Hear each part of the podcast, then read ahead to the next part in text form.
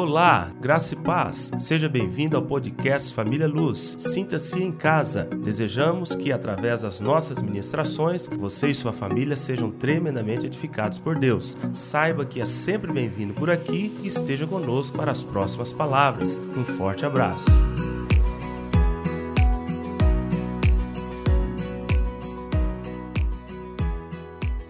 Amém.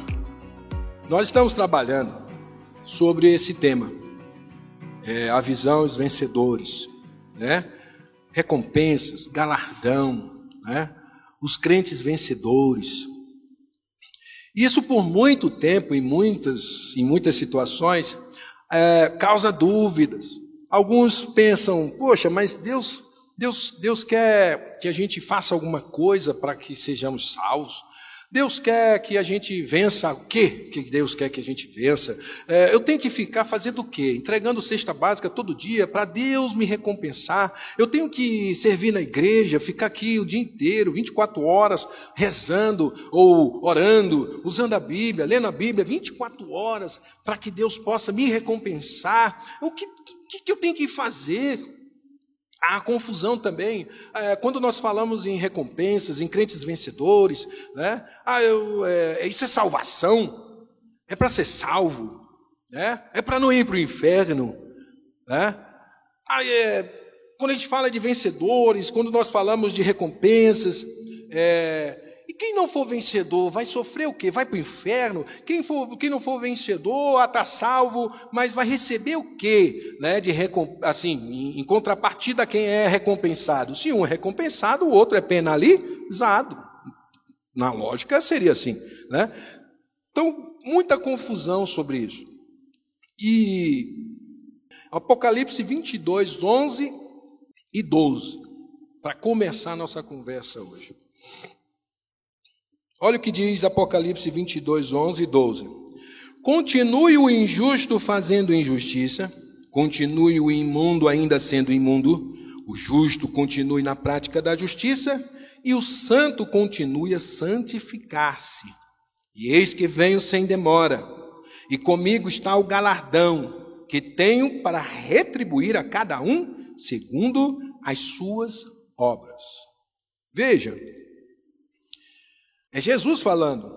Continue o imundo a ser imundo, continue o injusto a ser injusto, o justo continue na prática da justiça e o santo continue a santificar-se, porque eis que venho. Que momento é esse que ele está falando? É o momento em que ele nasce de Maria, que ele cresce, depois ele é castigado, preso a uma cruz e ali morto? É disso que ele está falando? Eis que venho? Não. Ele está falando de um outro momento. Eis que venho. Um segundo momento. Porque a primeira vinda se deu naquele momento em que nós vemos os evangelhos relatando a caminhada de Jesus, o seu nascimento, né, a sua perseguição por Herodes, depois ele ele, ele vê o, o, ministério de João Batista sendo caçado e ele assume de fato o ministério. E ele escolhe os discípulos, os apóstolos, ele faz milagres, ele purifica leprosos, ele, ele liberta os cativos, ele cumpre as profecias. E então ele é entregue, traído e ali ele é julgado e condenado pelos homens, pelos, pelo governo, pelos religiosos e ele é crucificado. E ao final ele diz: está consumado, ou seja, está pago. Jesus, quando diz está consumado, ele diz está pago. Pago o quê? O preço pelo pecado. O que, que nos levava para a morte eterna? Para o inferno? O pecado. E Jesus era a propiciação, a providência de Deus para que nós pudéssemos ser livrados da morte, do inferno. E eu quero falar algo sobre isso. Nós não poderíamos fazer esse trabalho, essa obra. Nós não estávamos aptos a fazer. Não é que Deus não quer saber do, nossa, do nosso esforço.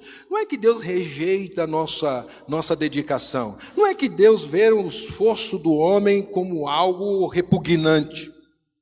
É por simplesmente não sermos capazes. de substituir a Jesus naquele, na obra que ele realizou. Nós não tínhamos a menor condição de pagar pelo pecado. A lei, a lei veio para mostrar para cada um dos homens que eles eram incapazes de se justificarem a si mesmos. Quando Jesus morre na cruz, quando Jesus paga o preço e ele diz está consumado, ele nos substituiu, ele pagou o preço que nós deveríamos pagar, mas não éramos aptos a pagar. Porque era preciso que um cordeiro sem defeito fosse imolado. Era preciso que um cordeiro sem mácula, sem pecado, fosse ali crucificado.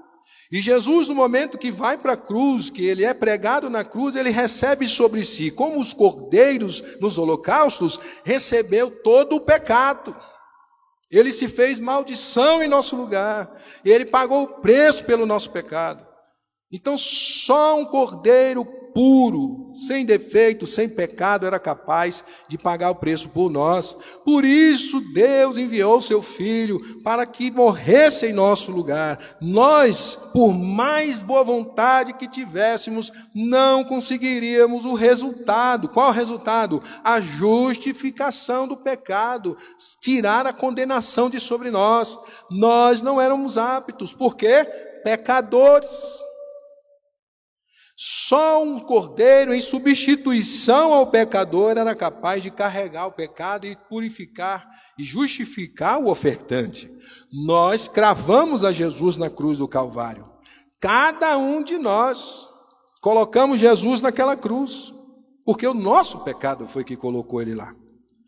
Mas ele fez isso para que pudéssemos ter novamente vida, regenerados, ou seja, no momento em que ele paga o nosso pecado e que nós aceitamos, nos apropriamos do sacrifício da cruz, ele faz com que não só justificados, ou seja, não seremos mais apontados como culpados diante do trono do juiz, do, do, do, do tribunal, mas também ele faz com que nós nasçamos de novo, somos regenerados. No momento em que nós nos lavamos no sangue do Cordeiro, a acusação é tirada de sobre nós e nós também nascemos de novo, somos regenerados, novas criaturas, porque a velha não adora Deus, a velha não tem prazer na lei de Deus, a velha não consegue assimilar a vontade de Deus. Então, isso é salvação. Qual o mérito nosso nisso? Nenhum. Mas por quê? Incapazes? Por falta de vontade, de disposição? Não nós éramos inaptos. Não, nosso sacrifício não serve, não serviria. Por isso ele pagou o preço. Por isso que ele fez a obra em nosso lugar. Por isso a justiça é de Deus, é de Cristo. Por isso o mérito é de Cristo e não nosso. Mas em Apocalipse 22, 11 e 12, o que, que ele está dizendo? Eis que venho, eis que venho e trago nas mãos a recompensa, o galardão. Ele veio primeiro para nos justificar, para nos regenerar e para nos selar para a vida eterna. Mas ele diz: Eu vou voltar. Quando ele fala para os discípulos em João 14, em João 16, ele fala do Espírito Santo, ele diz: Olha, se eu não for, o consolador não virá. Então, ele foi.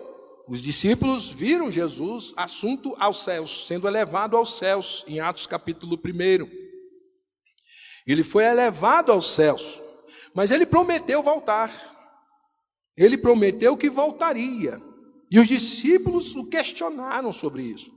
Em Mateus capítulo 24, fala das, ele fala algumas, conta algumas parábolas para falar sobre os, o tempo do fim, a consumação dos séculos, os discípulos entendem que ele vai vir para restaurar o reino a Israel. Atos capítulo 1 também.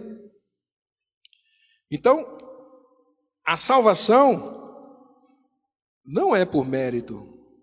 Não há, nossa, não há recompensa que nós possamos é, buscar para tentar sermos salvos justificarmos a nós mesmos. A salvação que nos tirou do inferno, Jesus declarou na cruz: está consumado. Ele diz para o Pai: Pai, cumpri a missão, está pago.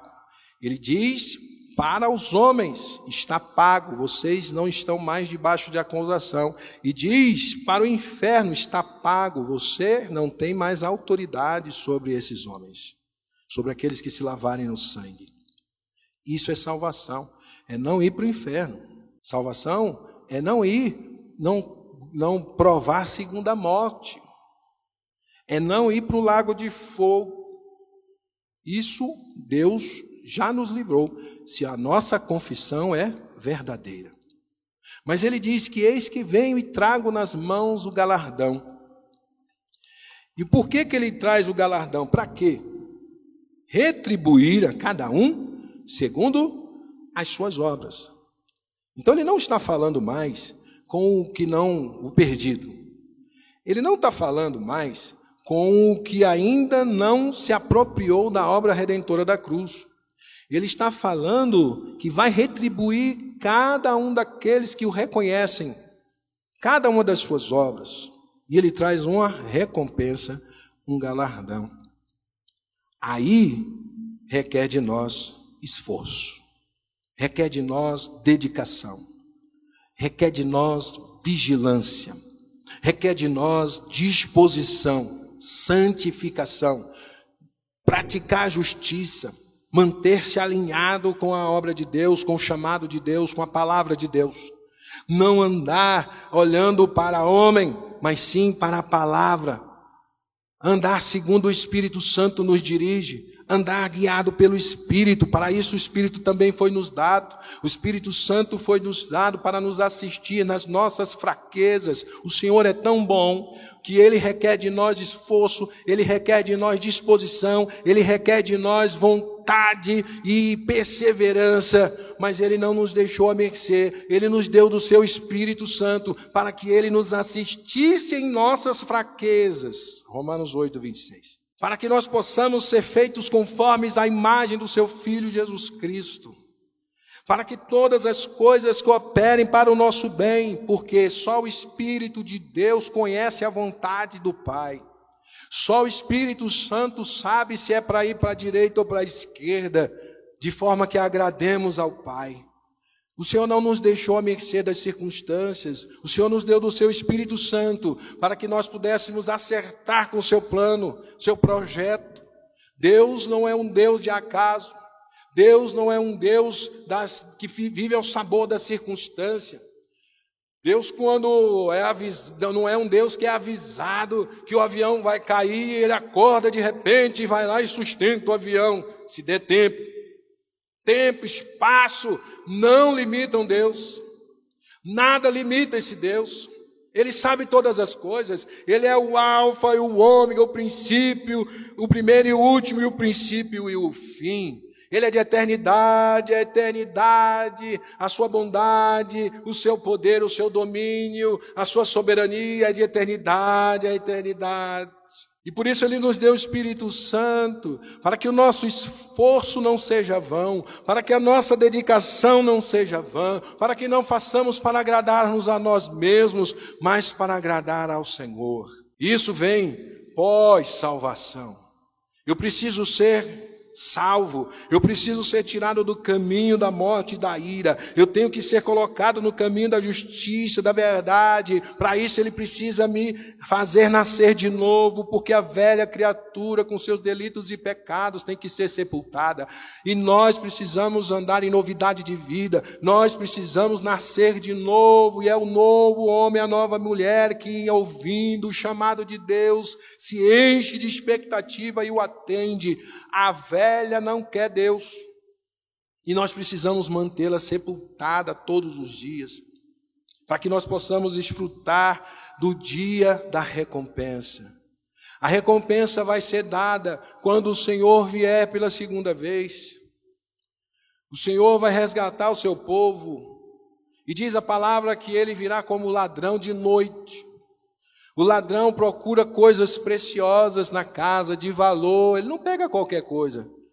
Então, quando Deus, quando o Senhor vier, ele vem como ladrão para buscar as suas pedras preciosas, para buscar aqueles que têm é, é, em sua volta, em sua vida, no seu crédito diante de Deus, pedras preciosas, ouro e prata. Ele vem como ladrão para arrancar daqui aquilo que é precioso aos seus olhos, que é o crente vencedor, o crente que tem obras. A salvação não vem por obras, mas as obras nos recompensam. A salvação é pela fé, mediante a fé, isso não vem de vós, é dom de Deus, não de obras, para que ninguém se glorie. A obra redentora, salvadora é de Jesus Cristo, o Cordeiro que veio tirar o pecado do mundo, único capaz de nos livrar da morte, único sacrifício capaz de nos redimir, nos resgatar e nos tirar do inferno. Nós somos esses homens e mulheres, filhos de Deus, preciosos aos seus olhos, mas é preciso que nós pratiquemos obras, para que no dia que ele vier com a recompensa, com o galardão nas suas mãos, possa entregar a cada um de nós por nossas obras de justiça, atos de justiça, obras de fé, não obras mortas, obras cheias de ganância, obras de, de um coração impenitente. E nós vamos ver também, em Mateus capítulo 24, nós vamos falar sobre a recompensa é para os vigilantes. Mateus 24, o Senhor Jesus fala de eventos escatológicos, né? dos últimos tempos, dos últimos dias, do final de todas as coisas, do fim dos tempos. O Senhor fala de tribulação, grande tribulação. O Senhor fala do, do, do maldito lá, da desolação. O Senhor fala de falsos mestres, fala de falsos profetas. E ele fala que o dia do Senhor virá como ladrão. Ele virá e será como no tempo de Noé, aonde os homens se casavam e davam-se em casamento, comiam e bebiam. Depois veio o dilúvio e os levou a todos. Pessoas estarão trabalhando na sua vida normal do dia a dia, um será levado, tomado, o outro será deixado. Estarão as mulheres no moinho, uma será tomada, outra será levada. E nós vamos falar um pouco sobre isso. Então nós vamos abrir Mateus capítulo 24, para falar da importância e da urgência de estarmos vigilantes. Mateus 24, a partir do versículo 32, vou pegar do 32, 24, 32, está aqui. Aprendei, pois, a parábola da figueira quando já os seus ramos se renovam e as folhas brotam, sabeis que está próximo o verão. Assim também vós, quando virdes todas estas coisas, sabei que está próximo às portas. Em verdade vos digo que não passará esta geração sem que, sem que tudo isto aconteça.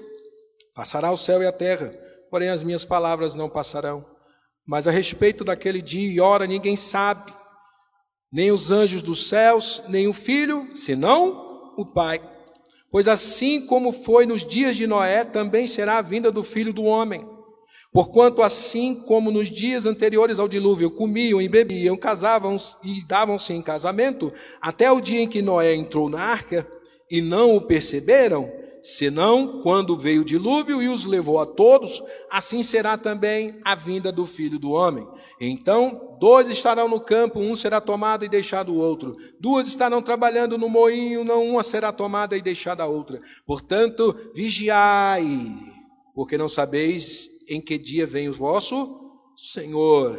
Mas considerai isto: se o pai de família soubesse a que hora viria o ladrão, vigiaria e não deixaria que fosse arrombada a sua, a sua casa. Por isso ficai também vós apercebidos, porque a hora em que não cuidais, o filho do homem virá. Ele diz: Eis que venho, eis que venho, em Apocalipse 22, 11 e 12. Eis que venho e trago nas mãos um galardão para retribuir a cada um Não é no rebanho, não. Vai ser cada um, olho no olho, recebendo ou não. Recebendo o galardão, a recompensa, o prêmio ou a disciplina, penalidade. Aí alguns podem pensar, mas eu já sou salvo, eu não vou para o inferno. Então vai chegar um momento que vai estar todo mundo de boa no céu, né? Vou estar no céu, que eu estou salvo, né? Mas isso é suficiente? Precisa eu ficar buscando agradar a Deus, fazer a vontade de Deus, tudo, as obras e tudo, para Deus olhar para mim e me dar algum presente. Eu já sou salvo, o, o grande presente eu já recebi, né? Porém, imagine aqui comigo, se existe recompensa, existe penalidade. Aos vencedores, recompensa, aos que não atenderam ao chamado, ao que edificou em madeira, palha e feno, ou mesmo ignorou completamente aquele que seria, que seja chamado o seu Senhor, esses receberão punição. Mas como é que vai ser Deus punindo, né? lá o salvo. Vai ser uma punição, mas não vai ser assim aquela coisa eterna, né? Você vai receber uma disciplina, você vai receber um, sei lá, uma recuperação, você vai ter que se esforçar lá depois, né? Se não se esforçar aqui, vai ter que se esforçar lá, né? Mas eu imagino que essa diferença, essa distinção entre os vencedores e os que não forem recompensados, vai ser de tal forma que eu vou olhar para trás e dizer: poxa vida, Deus me deu todas as oportunidades. Eu não vou dar de ombro em ver o Bené recebendo a recompensa e Deus, ó, oh, você fez tudo errado, passa para cá. Você não vai receber agora, não. Eu tenho que te tratar aqui. E eu vou falar, não, tudo bem. É, vai lá, Bené, eu vou ficar por aqui. Vai ser de tal forma que eu vou ter que olhar para trás e dizer, poxa vida, Vai vir um, um sentimento de arrependimento profundo por não ter feito, tendo tido tudo, tendo recebido tudo, tendo sido habilitado, capacitado, recebendo a dádiva, os dons. Vai ser de tal forma que eu vou conseguir dimensionar a besteira que eu fiz, o mal que eu fiz a mim mesmo. Eu vou ter esse momento não vai ser algo que uns vão, os ficam, os que ficam aqui vai ficar vendo televisão. Não, vai ser de tal maneira que eu vou olhar e dizer assim: poxa vida, por que eu fiz isso? Senhor, me perdoa. O Senhor me, me tirou do inferno, o Senhor me tirou do lamaçal. E o Senhor tinha tanta expectativa com a minha vida de ser frutífero, de ser servo, de fazer a tua vontade. Eu fui indiferente. Eu não, não soube discernir os sinais.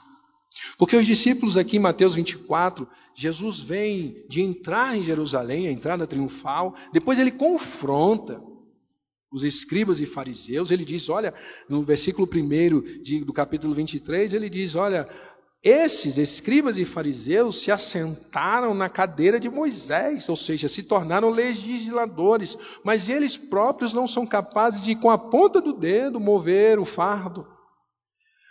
Fazer o que eles dizem, mas não o que eles fazem. Jesus vem confrontando, gente vem falando do tributo, uma série de situações. Ele chama de raça de víboras, sepulcros caiados, hipócritas, cegos, insensatos, vários ais, ai de vós, escribas e fariseus, ai de vós, escribas e fariseus, hipócritas, raça de víboras, quem vos chamou a atenção? Pensam que vão se livrar da ira vindoura? E os discípulos olham o templo e falam Jesus: olha que lindo. Marcos capítulo 13, do 1 ao 3, eles falam sobre isso. Saem do templo e achando que Jesus ia achar aquela obra maravilhosa. Olha que templo, olha que colunas. O símbolo da religiosidade, suntuoso, achando que Jesus se impressionava com a aparência. Jesus, olha, não, não ficará pedra sobre pedra que não seja derribada. Aí os discípulos, puxa vida, fizeram o melhor para Deus. Não vai ficar nada. Quando vai se dar essas coisas? Quando acontecerá o fim dos séculos? A consumação dos séculos? E aí Jesus começa a falar que falsos profetas iam aparecer para tentar desviá-los da verdade, para tentar confundir a fé, inclusive dos filhos, para dizendo: Olha, Jesus está vindo, Jesus está ali. Ele diz: Olha, se disserem que Jesus está ali ou acolá, não deis crédito. Por quê? Não se sabe o dia nem a hora. E Jesus fala que não sabemos nem o dia nem a hora, nem os anjos, nem o filho, senão o Pai. Em João 14, do 1 ao 3, Jesus diz o que? Não se turbe o vosso coração, crede em Deus e também em mim. Na casa do meu pai há muitas moradas. Se não for assim, eu não teria dito: Vou preparar-vos lugar. Mas eu virei e vos levarei para mim mesmo. Quando se fala em parábolas, como aqui em Mateus 24, a partir do 32, ele fala da palavra da, da figueira, né? do servo bom e do servo mau. Ele usa uma história abstrata, fictícia, mas não, não traz nenhuma mentira, nenhuma inverdade, do cotidiano. Por exemplo, um exemplo que eu vi interessante. Se você pegar um índio que nunca saiu da selva e levar em São Paulo, no metrô, quando ele voltar, ele vai dizer que uma grande jiboia, sucuri, com um monte de gente dentro, ele viu na terra onde ele estava. Mas era uma jiboia mesmo? Não, mas era a forma como ele ia tentar passar a mensagem. E a parábola tem esse papel de falar de verdade, de princípios e preceitos, ainda que falando de algo fictício, mas para que nós possamos entender a mensagem. Literalmente não é possível, às vezes, ou conveniente expressar a verdade que se quer. Então eu conto uma história. Quando, eu, quando Jesus fala em Lucas do, do jovem rico, aqui em Mateus também, que ele diz: Olha, é, o que, que eu devo fazer, bom mestre, para herdar a vida eterna? Jesus, bom, bom só há um que é Deus. Você pratica a lei? Tudo, faço tudo da lei. E Jesus olha para ele e fala assim: Então, uma coisa apenas te falta: vende tudo o que tens, dá aos pobres e me segue. E ali Jesus enxergou a ganância, a avareza, a escravidão, a servidão, as riquezas. E aí ele vira para os discípulos e fala: Olha como é difícil, quão difícil é um rico entrar no reino dos céus. É mais fácil um camelo passar no fundo de uma agulha do que um rico entrar no reino dos céus. O que, que ele quer dizer com isso? É daquela agulhazinha de passar um camelo, exagerar, né? Jesus está falando para ele de algo que, ele, que eles conheciam para transmitir uma verdade, um princípio. O que, que era a agulha que Jesus fala? As cidades eram fortificadas, tinham muralhas, eram fortalezas. E essas fortalezas tinham portões, né? Abra-se os portões, igual o filme. Passa o cavaleiro, o general entra pelos portões da cidade, os portões abertos. Mas quando havia um inimigo que se levantava contra aquela cidade e era avistado pelo atalaia, ele tocava ou ele gritava, não sei o que, que ele fazia, dava o aviso, os portões tinham que ser fechados. Mas vai que isso acontece quando você está do lado de fora. Como é que você vai entrar? Então existiam as passagens que eles chamavam de agulha, que você passava só você. Não passa mochila, não passa camelo, não passa ninguém. Os bens tinha que ficar de fora. Para se salvar, você tinha que se libertar de tudo, de todo fardo, de toda riqueza, de toda avareza, para poder ser salvo. Então ele diz: muito difícil, é mais fácil o camelo passar com todos os bens do que um rico entrar no reino dos céus. Então, essa é a ilustração que ele faz. E em Mateus 24, ele vem fazendo isso fazendo ilustrações de coisas que os discípulos entendiam, para que eles entendessem a mensagem, a verdade. Então ele vai lá e conta uma história até verídica, não é só fictício. Ele fala aqui de Noé, dos tempos de Noé, que ele recebeu a missão de construir uma arca, porque Deus ia acabar com tudo. Né? Ele conclui a arca e Deus chama ele e avisa: olha, está na hora. E as pessoas casavam-se, davam-se casamento, comiam e bebiam. Não é o que a gente faz no dia a dia? A gente não come, não bebe, não trabalha para isso. A gente não casa, dá em casamento, entrega os filhos ou a filha para o casamento, a gente não se casou. São coisas normais de uma vida humana. Mas qual a diferença entre aqueles que viveram em Gênesis capítulo, capítulo 6 em diante, quando fala do dilúvio, e para nós, e para a família de Noé? Será que Noé não comia, não bebia, não casava os seus filhos? Casou. Os, os três filhos entraram lá, cada qual com sua esposa. A diferença é que nós estamos no mesmo mundo, praticando, fazendo e vivendo, da, da, entre aspas, da mesma maneira, mas nós temos a terceira dobra. Nós temos o altar de oração. Nós temos um coração grato, nós temos um coração dependente de Deus, nós somos lavados pelo sangue do Cordeiro, nós fomos nascidos de novo. Mas para que nós não sejamos ímpios como eles, nós precisamos nos escandalizar quando a nossa vida está distante da verdade, quando o nosso casamento está longe da verdade, dos preceitos, dos princípios, quando a nossa vida financeira está longe dos princípios elementares da lei de Deus, da vontade de Deus, quando o dinheiro é para a nossa ganância, alimentando-os a nós mesmos, buscando as mesmas coisas que o mundano ímpio busca acumulando, vivendo em função da riqueza, como se pudesse levar alguma coisa. Então nós precisamos estar atentos aos sinais. Quando ele fala que, olha, fique atento aos sinais, ele não está dizendo para que nós determinemos o tempo.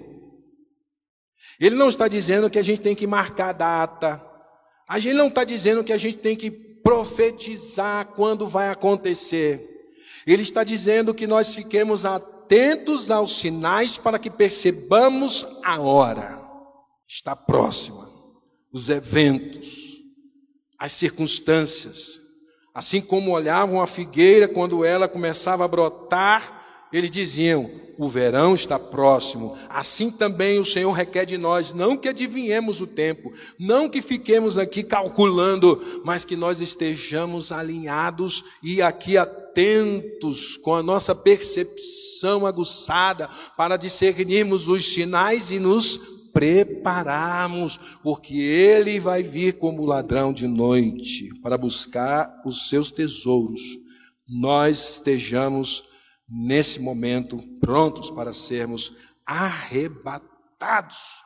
E aqueles que já dormem sejam ressuscitados, num abrir e fechar de olhos, no ressoar da última trombeta, ouvida a voz do arcanjo, esse corpo mortal se revertirá de imortalidade, esse corpo corrupto será revestido de incorruptibilidade e nós estaremos corpo, alma e espírito completamente resgatados.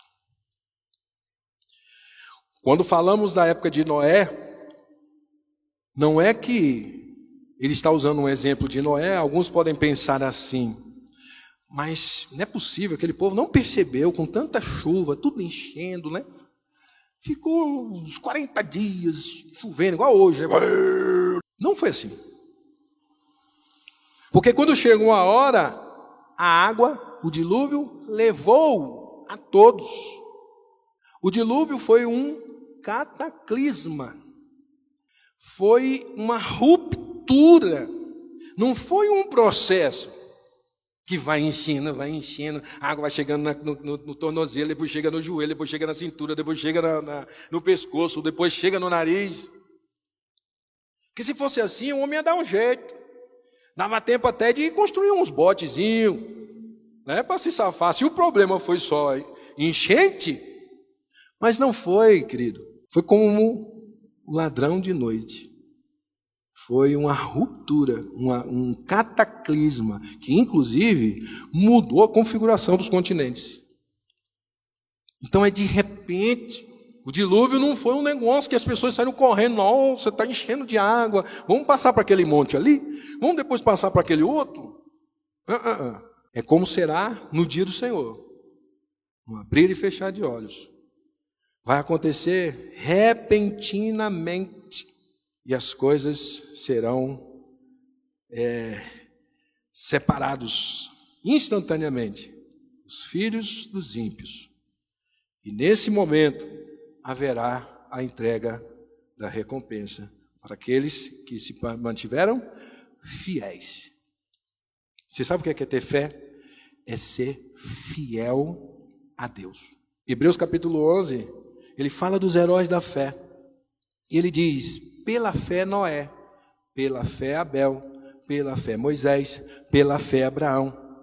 Ele quer dizer o seguinte: porque foi fiel isso, porque foi fiel aquilo, porque se manteve fiel, aconteceu isso, experimentou aquilo, manifestou isso.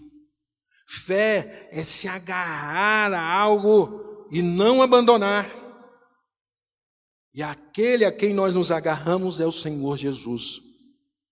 E mantidos, agarrados, firmes nele, experimentaremos todas as suas promessas, todas as suas decretos, declarações, todas as recompensas para aqueles que se mantiverem fiéis.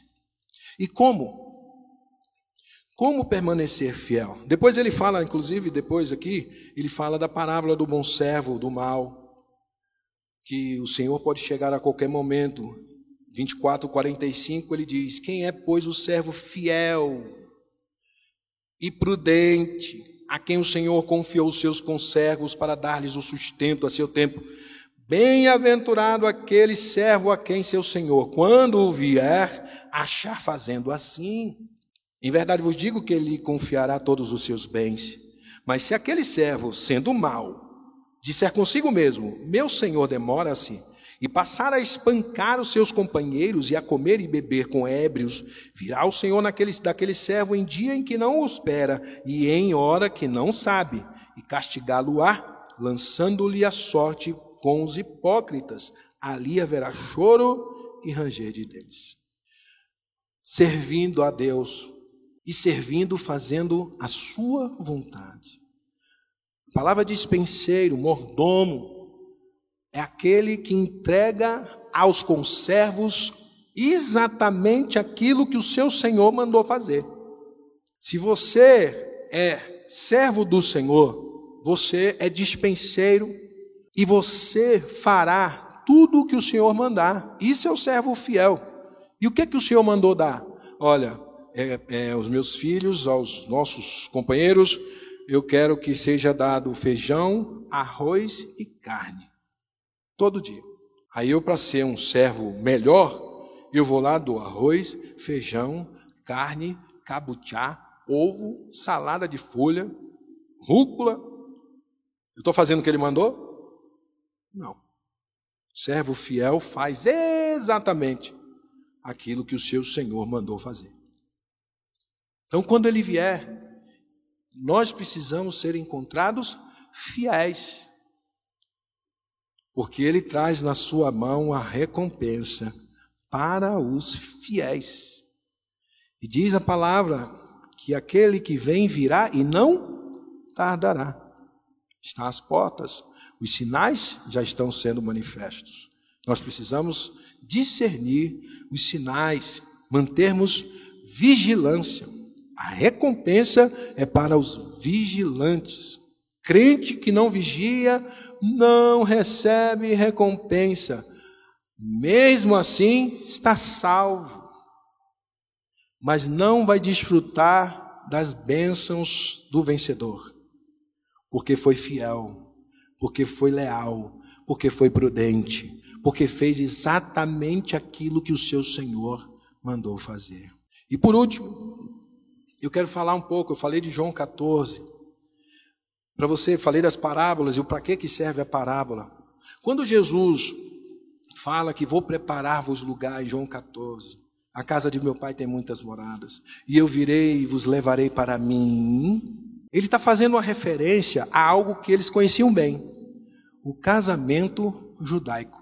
Sabe como era? Como Deus é maravilhoso. O casamento judaico, ele se dá da seguinte forma: você vai lá e vai desposar a noiva. Compromisso entre os pais, o noivo com a noiva. Depois, o noivo ele vai para a casa do pai e a noiva fica esperando. Sabe o que ele vai fazer na casa do pai? Preparar lugar de morada do casal. O noivo vai para a casa do pai, preparar o lugar aonde ele vai ter as núpcias, preparar o lugar aonde ele vai ter a sua vida com a sua noiva, sua esposa. E sabe quando isso acontece? Quando é que ele volta para buscar a sua noiva? Ele não sabe. Só o pai sabe o dia e a hora que o noivo pode voltar e buscar a sua noiva. Ele vai para a casa do pai, ali ele vai criar as condições para manter a casa, vai arranjar emprego, vai a um ofício, vai construir os aposentos, e o pai, ao final, vai avaliar e vai dizer: agora sim você pode voltar e buscar a sua noiva. Quando ele volta, não é assim, chega lá, vim buscar a minha noiva. Ele vem com a fanfarra. Por isso que na, na, na, em Mateus 25, quando fala das virgens, diz: Eis o noivo, é um anúncio. E a noiva sai ao seu encontro. Ela não fica em casa esperando ele chegar. Quando ela ouve que o noivo voltou, e ela não sabe o dia nem a hora, se mantém pura, virgem, se mantém pronta. Quando ela ouve anunciar que o noivo chegou, ela sai e vai de encontro ao seu noivo. Isso pode acontecer de noite. Por isso ela tem que guardar o quê? As lamparinas com óleo, porque ela pode ter que sair no meio da noite. E não é como hoje, tem postes, tem tudo aí, né, iluminado. Ela tem que ir ao encontro do noivo carregando a luz. E os discípulos entendiam. Então, quando ele diz que é o noivo e que ele vai voltar, ele espera que nós nos mantenhamos santos, puros e apercebidos, atentos aos sinais, atentos à trombeta que anuncia a chegada do noivo. E aí nós vamos ser o que? Arrebatados ou ressuscitaremos dentre os mortos. Para quê? Para o encontro com o Senhor nos ares. Nós é quem iremos aos céus e lá em, nas nuvens encontraremos ao Senhor. Ele não vai pôr os pés aqui. Nós seremos elevados e encontraremos com o noivo. Tudo a ver. Então nós temos que estar apercebidos. E como nós fazemos isso? Servindo ao Senhor 1 Pedro 4, do 7 ao 11, diz que o tempo do fim está próximo, que nós devemos ser hospitaleiros, servir sem murmuração, sermos criteriosos, sóbrios. Como ser criterioso e sóbrio? Estudando a palavra, lendo a palavra, refletindo na palavra. E que mais? Orando. Orando, falando com Deus, colocando na presença de Deus todo o nosso sentimento, todas as nossas angústias, todas as nossas dúvidas. Filipenses 4, do 6 ao 7. Não andar ansioso, mas colocar na presença de Deus todas as nossas petições, com oração e súplica, com ações de graças. Sabe o que, é que o Senhor vai fazer de imediato? Às vezes não é responder, não é te dar aquilo que você está pedindo, mas Ele vai te dar a paz que excede todo entendimento e guardará seu coração e sua mente em Cristo Jesus. Orar traz paz para o nosso coração. Orar traz descanso para a nossa alma congregar. Hebreus 10, 25. E não deixeis de congregar-vos, como é costume de alguns, admoestando-vos uns aos outros, tanto mais quanto o dia do Senhor se aproxima. Devemos fazer isso aqui, na célula, acompanhando, ainda que havendo impossibilidade de estar no prédio, mas estarmos presentes, só não engajados, envolvidos com o coração disposto a receber de Deus a palavra que salva, que cura, que liberta, que redime, que purifica. Dessa forma, nós estaremos com a nossa armadura completamente luminosa. cinturão da verdade, a coraça da justiça, o capacete da salvação, o escudo da fé, a espada do Espírito, as sandálias da preparação, da anunciação do Evangelho da paz. Efésios 6, do 10 ao 17. E por que essa armadura tem que ficar pronta? A gente usa a armadura, nos foi dada a armadura, não para simplesmente nos defender dos ataques do diabo. nos cobre, nos defende, nos guarda. Mas sabe por que o diabo nos ataca? Porque nós é que fomos contra ele. Nós é que somos os atacantes. Para o diabo, nós somos o inimigo, o adversário. Tem reunião de oração no inferno para expulsar os crentes. Porque Mateus 16, do 15, do, do 13 em diante, diz que as portas do inferno não prevalecerão contra a minha igreja. Nós é que avançamos contra as portas do inferno. Nós usamos a armadura porque o diabo vai tentar retalhar. Nós usamos a armadura porque o diabo vai tentar contra-atacar, mas quem atacou primeiro somos nós. Porque nós somos a igreja do Senhor Jesus e que nós, como diz a palavra, avançamos contra as portas do inferno e elas não prevalecerão. Por isso nós precisamos da armadura, não porque uh, se o diabo me atacar hoje, não, eu, a gente não está fugindo do diabo, a gente está no pé dele.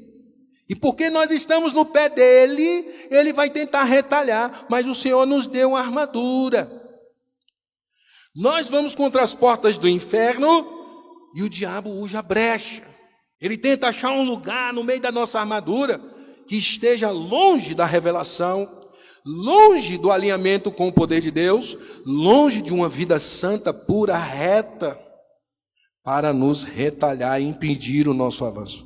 Mas creia, se você tem uma vida de servidão, servir a Deus, servir os seus companheiros, se você tem uma vida de oração, se você tem uma vida de leitura da palavra, de reflexão, de meditação, de memorização, de confissão da palavra, sua armadura estará em termos avançando, avançando contra as portas do inferno e ela não prevalece contra nós. E nós estaremos prontos para o dia em que o noivo vier nos buscar.